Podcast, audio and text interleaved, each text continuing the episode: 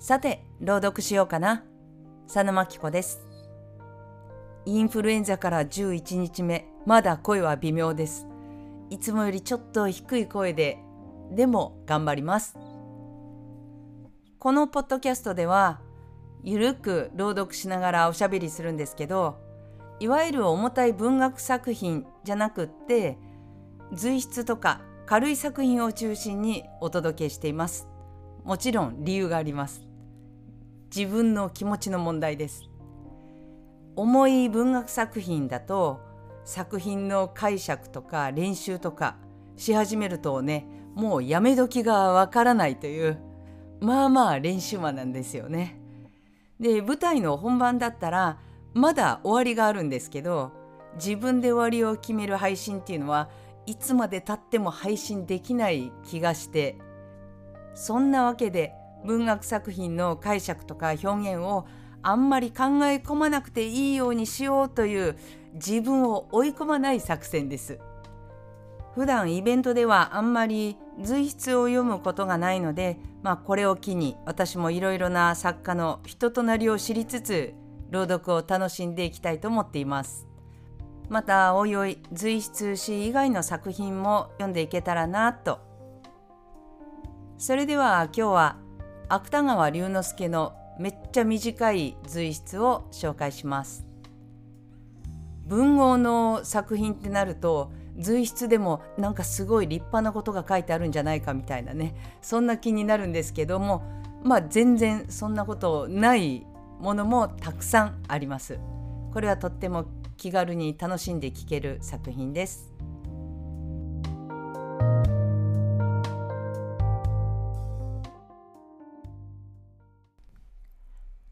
食物として。芥川龍之介。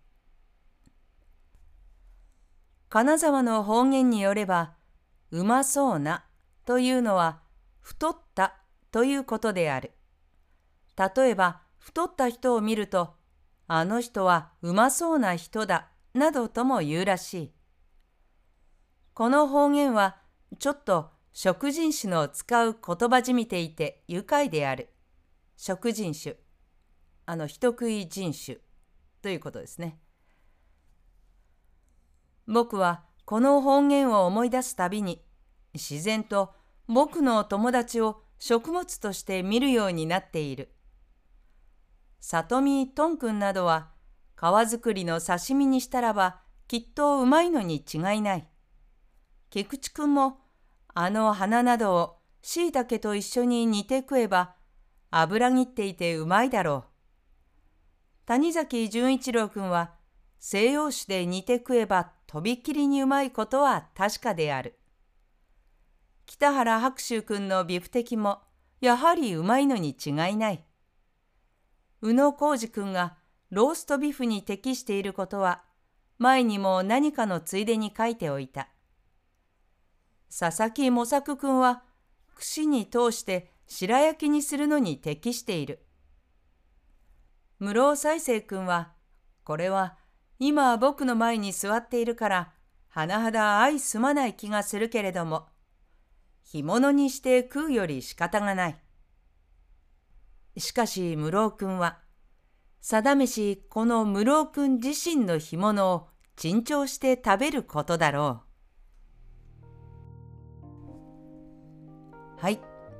友達を食べるならどうして食べたら美味しいかという随筆でしたまあ友達と何気なくおしゃべりする話題の一つとしてはとっても面白そうですよね一人で例えば誰かを思い浮かべながらあの人こうやって食べたら美味しいかなって、え、そういうことを言い出すともう本当に人食い人種のもうカニバリズム的なやつですよね。で作品にも書いてあるようにもう室生再生と芥川龍之介がこうなんかご飯でも食べながら「ああだこうだ」って言って喋っているんだろうなと思いました。うーん無理やり自分を食べるならと想像してもまあもう一つピンとこないので自分の特徴みたいなね外見的な特徴だと、うん、鼻が小さいって言われるから こう鼻の辺りを何かあ私あの鶏皮のお吸い物が好きなんですけど鶏皮代わりに花の、うん、一部を浮かべてちょっとこう人間の油が少しこう浮いた全然美味しそうじゃないですね。うんまあこの話はやめておきましょう。また友達とおしゃべりしながら話題にしてみることにします。では特に作品解釈については何も言うことがないので何かこの作品の雑学みたいなことをお話しできればと思って少し検索してみましたまず最初に金沢の方言によればと出てくるのはこれはあれですよね室尾再生が金沢出身だからかなと思ったんですけどこうよく調べてみるとちょっとね経歴からこの今の書いている状態がこうだんだん推測されるというかこの作品は1927年に発表されています。芥川龍之介が35歳でこの時、えー、室尾再生は3つ年上なんですね38歳ですね。室尾再生は金沢出身なんですけどその後東京に行って1923年で関東大震災を経験してその後に、えー、10月に金沢に一家で転居します。で1924年翌年ですね5月に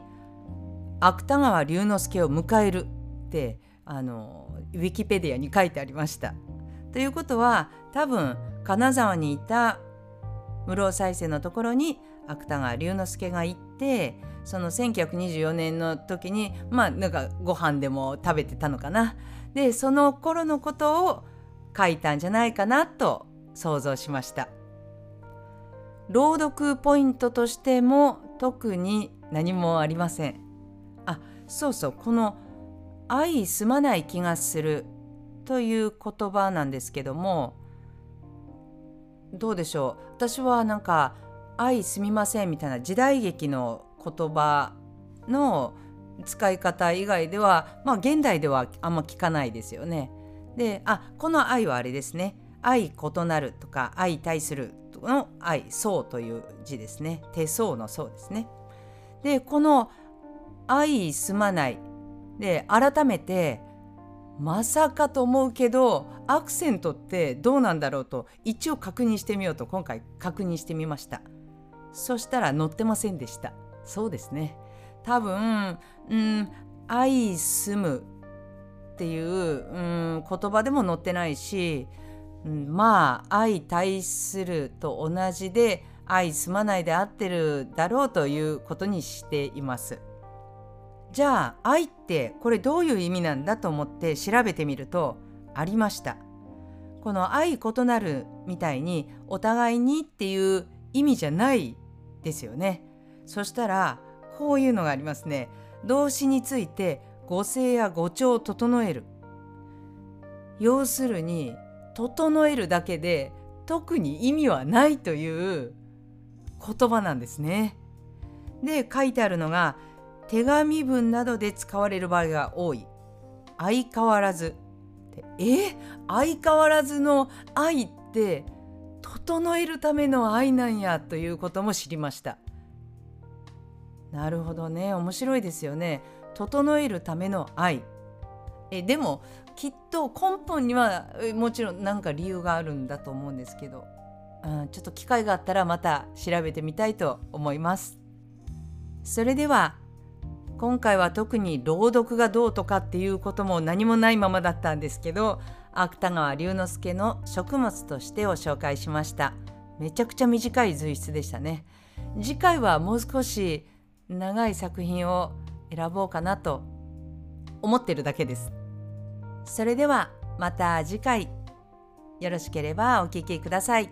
どうもありがとうございました。さようなら。